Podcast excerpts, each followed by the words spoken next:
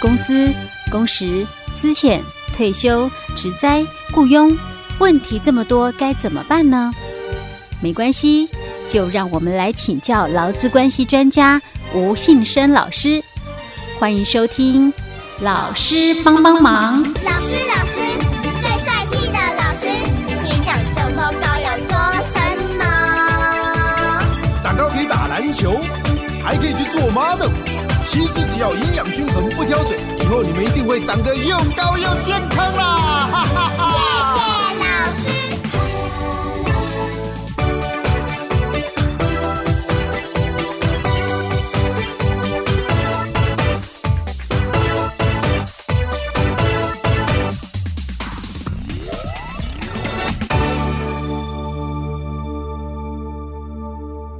好，老师帮帮忙，我们为您邀请到劳资关系专家吴信生老师。老师您好，佳慧你好，听众朋友大家好。老师，我们今天要跟听众朋友来分享案例，对不对？哎、对，这是什么样的案例呀、哈这个基本上哦，它是一个就是说劳资争议的一些案例了哦。嗯那最主要都是谈到就是说这个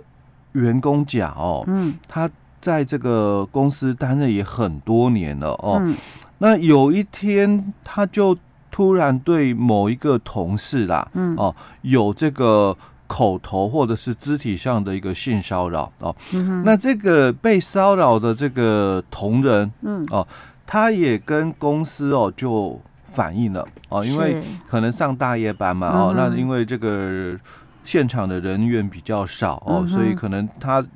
就是。我是资深员工，或者是嗯我也可能有、呃小干部了哦，嗯那所以就对这个新新进的啦，哈，或者是这个因为人员工人数少嘛，哦，嗯所以就对这个女性的这个同事哦，嗯就有一些的这个性骚扰的一个行为哦。嗯哼不过这个这个员工哦，被骚扰的员工哦，他也嗯马上哦、就跟公司提出了这个申诉嗯哦，说我被这个假性骚扰了哦。嗯哼所以这家公司哦，它也很快哦，就启动了这个性骚扰的这个处理委员会的这个机制哦，嗯那去进行访谈哦，嗯这个当事人哦跟这个证人的部分哦，嗯哼那时间哦，大概经过了这个一两周以后哦，因嗯为发生点哦是在这个一月的三十号的凌晨哦，嗯哼那他们进行了这个调查事项之后，在二月的二十三号哦，嗯马上就召开了这个处理委员会哦。嗯那全体的委员哦，就一致认为啦哦，说说这个性骚扰是成立的。哦嗯。那依据这个乙公司的这个工作规则的一个规定哦，嗯对他人有这个性骚扰哦，这个情节重大的话哦，嗯，那是开除的。哦，是可以，他是们可公以司公司有可以这样的开规除定，的哦，有这样的规定在的哦，哦，所以他也被开除了哦，嗯所以这个甲哦就主张说这个性骚扰的这个认定哦与嗯事实不符啦哦，嗯所以他说公司哦解雇我哦不合法，嗯所以他要求恢复雇佣关系。哦是 OK 好，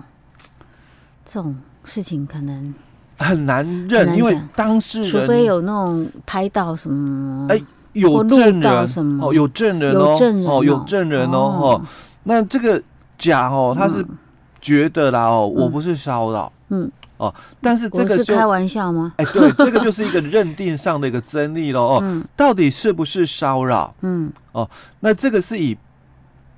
被害被者。害人的感受吧，哎，对，以嗯被害人的感受为主哦，而不是以我们的这个劳工甲哦，嗯他的认定为主哦哦，嗯所以这个性骚扰哦，这嗯三个字我必须把它拆开来谈哦嗯。其实先谈就是骚扰的概念，嗯骚扰的概念就是我们被骚扰的人他嗯觉得不舒服了，嗯那这个就是骚扰。嗯哼哦那只是说性的部分分成两个区块嗯哦，一个当然就是有所谓的这个性倾向的，或者是呃不管言语哦嗯、哼肢体的哦，这个性的一个部分的一嗯个哼骚扰，是或者是另外一个情况就是性别的嗯哼性别上的是骚扰嗯哦，所以我哼们讲性骚扰哦，嗯哼那它大概有这两层的一个定义在哦，嗯所以如果当事人这个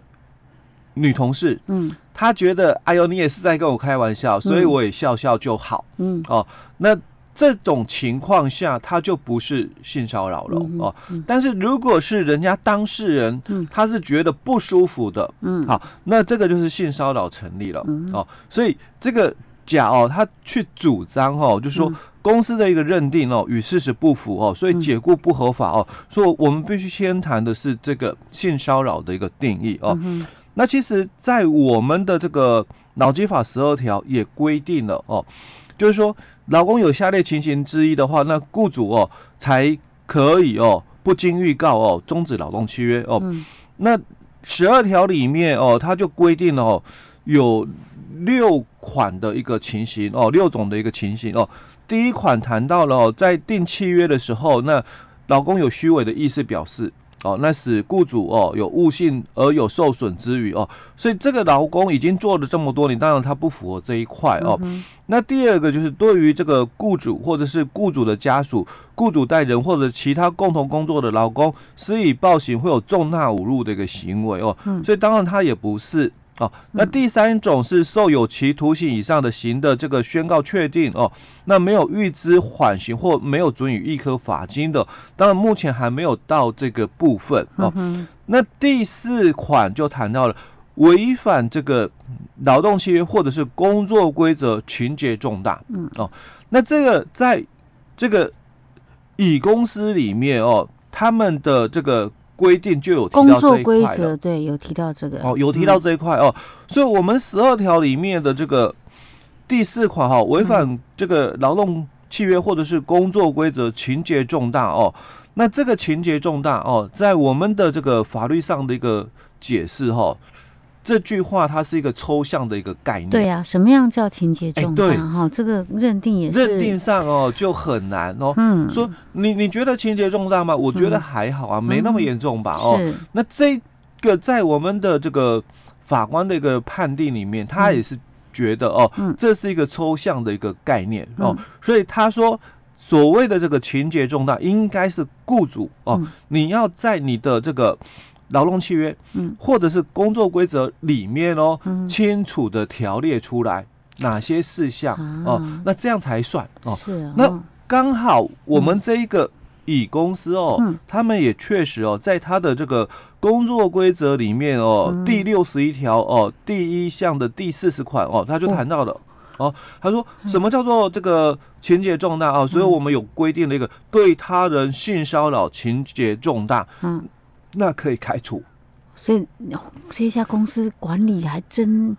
完善呢。哎、对，嗯因为我光光是看他第六十一条哦，先不管怎样，他已经工作规则至少有六十一条了。 这么然后多的了，第一项里面的第四十款，我的哎对天哪，这个这规规定的好很细哦，对不对？对 OK，所以那所以说这个假的这个主张的话，能够成立吗？对，所以嗯刚刚嘉慧已经有点带疑问的一个口气来问了哦，嗯能不能成立呢？所以我们在现行的法规里面哦，嗯，它除了就是说有规定说这个要有这个工作规则的一个明确的一个条例规范以外哦，嗯那到底可不可以这样的一个惩处哦？嗯那其实我们来看今年的劳动事件法哦，嗯它所指的一个劳动事件的一个范围哦，嗯它就谈到了、哦、基于哦这个劳工法令，嗯，或者是团体协约哦，那又或者是工作规则哦，劳资会议的决议。嗯还有这个劳动契约哦，劳动习惯以及其他劳动关系所衍生的这个民事上的权利义务的一个争议哦，嗯那都算是在我们的这个劳动事件法的一个范围里面哦。那所以刚刚佳慧就问到是这个问题哦，这个工作规则你到底是有效还是无效？哦，如果有效的话，哎当然你们公司的这个规定哦，那所以你开除的这个劳工假，那应该就合法哦。是可是如果你的工作规则是一个无效的一个概念的话，嗯那应该你依据这个他们公司的六十一条的规定哦，嗯那开除这个劳工奖应该就解雇不合法。可是老师啊，你讲的这个无效的概念，如果它是无效的，那他干嘛要定工作规则？ 哎、嗯，应该怎么讲？